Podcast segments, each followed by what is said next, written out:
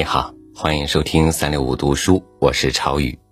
今天呢，和您分享鲁迅的这篇回忆性散文《阿长与山海经》，一起来听文章。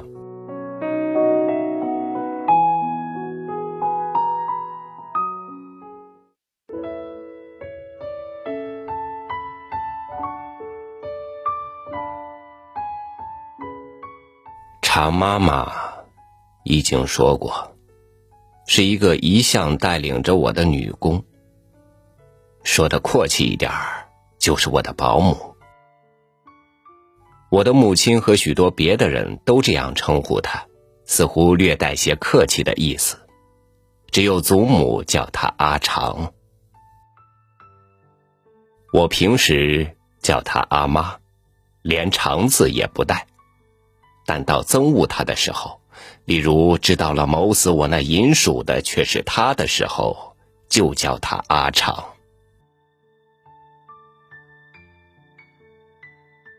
我们那里没有姓常的，他生的黄胖而矮，长也不是形容词，又不是他的名字。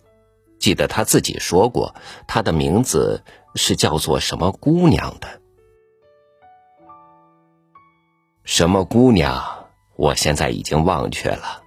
总之不是长姑娘，也终于不知道她姓什么。记得她也曾告诉过我这个名称的来历。先前的先前，我家有一个女工，身材生得很高大，这就是真阿长。后来她回去了。我那什么姑娘才来补她的缺，然而大家因为叫惯了，没有再改口，于是她从此也就成为常妈妈了。但倘若要我说句真心话，我可只得说，我实在不大佩服她。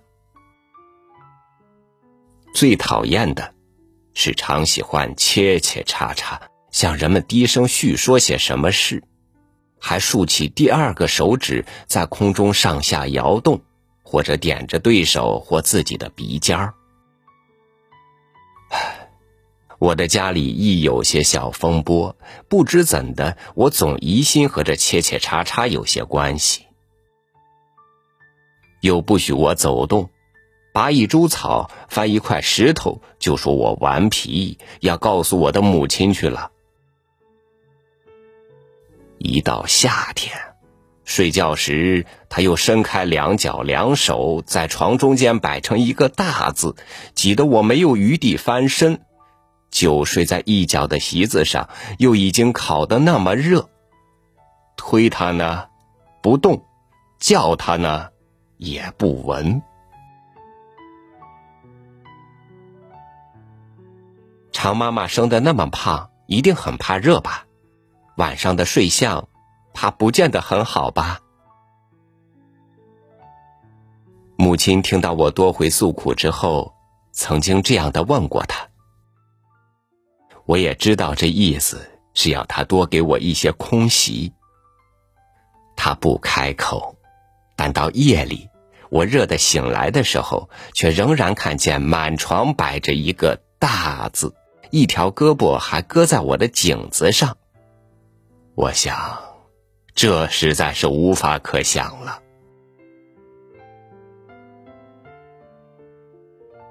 但是他懂得许多规矩，这些规矩也大概是我所不耐烦的。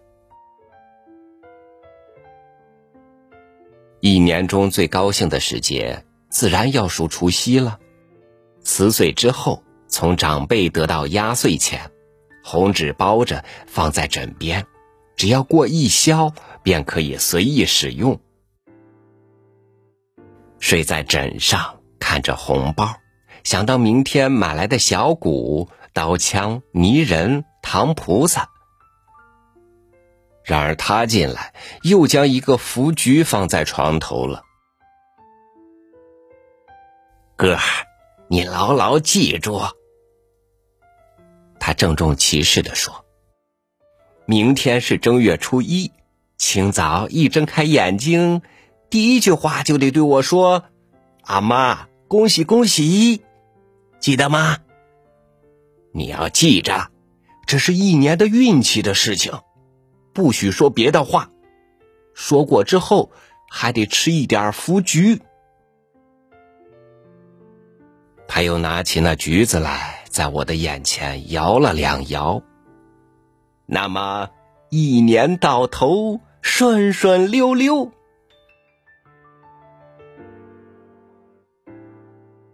梦里也记得元旦的，第二天醒得特别早。一醒就要坐起来，他却立刻伸出臂膊，一把将我按住。我惊异的看他时，只见他慌急的看着我。他又有所要求似的摇着我的肩。哦，我忽而记得了。阿妈，恭喜！恭喜恭喜，大家恭喜，真聪明！恭喜恭喜！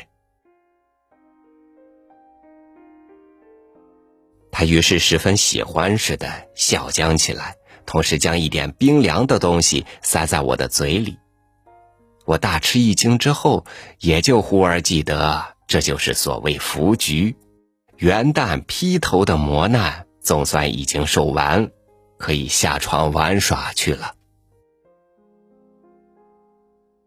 他教给我的道理还很多，例如说，人死了不该说死掉，必须说老掉了。死了人生了孩子的屋子里，不应该走进去。饭粒落在地上，必须捡起来，最好是吃下去。晒裤子用的竹竿底下是万不可钻过去的。此外。现在大抵忘却了，只有元旦的古怪仪式记得最清楚。总之，都是些繁琐之至，至今想起来还觉得非常麻烦的事情。然而，我有一时也对他发生过空前的敬意。他常常对我讲长矛，他之所谓长矛者。不但洪秀全军，似乎连后来一切土匪强盗都在内，但除却革命党，因为那时还没有。他说的长毛非常可怕，他们的话就听不懂。他说先前长毛进城的时候，我家全都逃到海边去了，只留一个门房和年老的煮饭老妈子看家。后来长毛果然进门来了，那老妈子便叫他们大王。据说对长毛就应该这样叫，诉说自己的饥饿。长毛笑着：“那么，这东西就给你吃了吧。”将一个圆圆的东西掷了过来，还带着一条小辫子，正是那门房的头。煮饭老妈子从此就害破了胆，后来一提起，还是立刻面如土色，自己轻轻的拍着胸脯道：“哎呀，害死我了，害死我了！”我那时似乎倒并不怕，因为我觉得这些事和我毫不相干的，我不是一个门房。但他大概也急觉到了，说道：“像你似的小孩子，长毛也要撸的，撸去做小长毛；还有好看的姑娘，也要撸。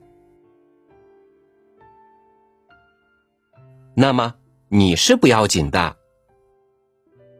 我以为他一定最安全了，既不做门房，又不是小孩子，也生得不好看。”况且颈子上还有许多痔疮疤。哪里的话？他严肃的说：“我们就没有用吗？我们也要被掳的。城外有兵来攻的时候，长毛就叫我们脱下裤子，一排一排的站在城墙上，外面的大炮就放不出来，再要放就炸了。”这实在是出乎我意料之外的，不能不惊异。我一向只以为他满肚子是麻烦的礼节罢了，却不料他还有这样伟大的神力。从此，对于他就有了特别的敬意，似乎实在深不可测。夜间的伸开手脚占领全床，那当然是情有可原的了，倒应该我退让。这种敬意虽然也逐渐淡薄起来，但完全消失，大概是在知道他谋害了我的银鼠之后。那时就极严重的诘问，而且当面叫他阿长。我想，我又不真做小长毛，不去攻城，也不放炮，更不怕炮炸，我惧惮他什么呢？但当我哀悼银鼠给他复仇的时候，一面又在渴慕着绘图的《山海经》了。这渴慕。是从一个远房的叔祖惹起来的。他是一个胖胖的、和蔼的老人，爱种一点花木，如珠兰、茉莉之类，还有极其少见的，据说从北边带回去的马樱花。他的太太却正相反，什么也莫名其妙，曾将晒衣服的竹竿搁在珠兰的枝条上。枝折了，还要愤愤的咒骂道：“死尸！”这老人是个寂寞者，因为无人可谈，就很爱和孩子们往来，有时简直称我们为小友。在我们聚族而居的宅子里，只有他书多，而且特别，志意和试帖诗，自然也是有的。但我却只在他的书斋里看见过陆基的《毛石草木鸟兽虫鱼》书，还有许多名目很生的书籍。我那时最爱看的是《花镜》，上面有许多图。他说给我听，曾经有过一部绘图的《山海经》，画着人面的兽、九头的蛇、三角的鸟。生着翅膀的人，没有头而以两乳当做眼睛的妖怪，可惜现在不知道放在哪里了。我很愿意看看这样的图画，但不好意思力逼他去寻找，他是很疏懒的。问别人呢，谁也不肯真实的回答我。压岁钱还有几百文，买吧。又没有好机会，有书买的大街离我家远得很，我一年中只能在正月间去玩一趟。那时候两家书店都紧紧的关着门。玩的时候倒是没有什么的，但一坐下，我就记得绘图的《山海经》，大概是太过于念念不忘了。连阿长也来问《山海经》是怎么一回事，这是我向来没有和他说过的。我知道他并非学者，说了也无益。但既然来问，我就都对他说了。过了十多天，或者一个月吧，我还很记得，是他告假回家以后的四五天，他穿着新的蓝布衫回来了。一见面，就将一包书递给我，高兴地说：“哥，有画的《三横经》，我给你买来了。”我似乎遇着了一个霹雳，全体都震悚起来，赶紧去接过来，打开纸包，是四本小小的书，略略一翻，人面的兽、九头的蛇，果然都在内。这又使我发生新的敬意了。别人不肯做或不能做的事，他却能够做成功。他确有伟大的神力。谋害银鼠的怨恨，从此完全消失了。这四本书乃是我最初得到、最为心爱的宝书。书的模样到现在还在眼前。可是从还在眼前的模样来说，却是一部刻印都十分粗拙的本子。纸张很黄，图画也很坏，甚至于几乎全用直线凑合，连动物的眼睛也都是长方形的。但那是我最为心爱的宝书，看起来却是人面的兽、九头的蛇、一角的牛、袋子似的地浆，没有头而以乳为目，以其为口，还要执干漆而舞的刑天。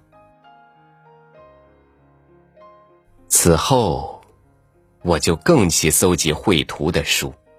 于是有了石印的《尔雅音图》和《毛诗品物图考》，又有了《点石斋从画》和《诗画坊》，《山海经》也另买了一部石印的，每卷都有图赞，绿色的画，字是红的，比那木刻的精致的多了。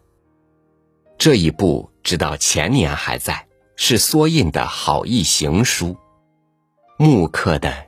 却已经记不得是什么时候失掉了。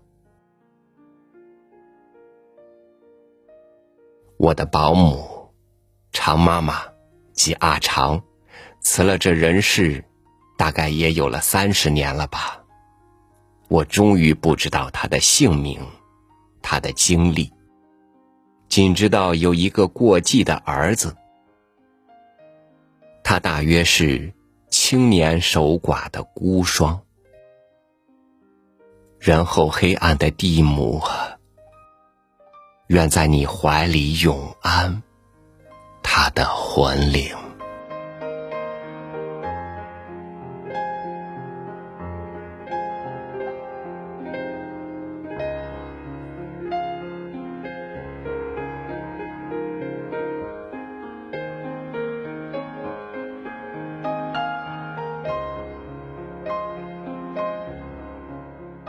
这是少年时候读过的一篇散文，那时候很羡慕鲁迅有一个长妈妈，但是心里也稍稍的畏惧他口中的各种不许。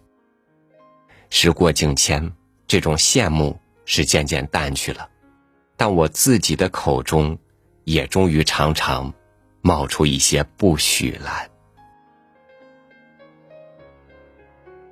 好，感谢您收听我的分享。欢迎关注微信公众号“三六五读书”，收听更多主播音频。我是超宇，祝您晚安，明天见。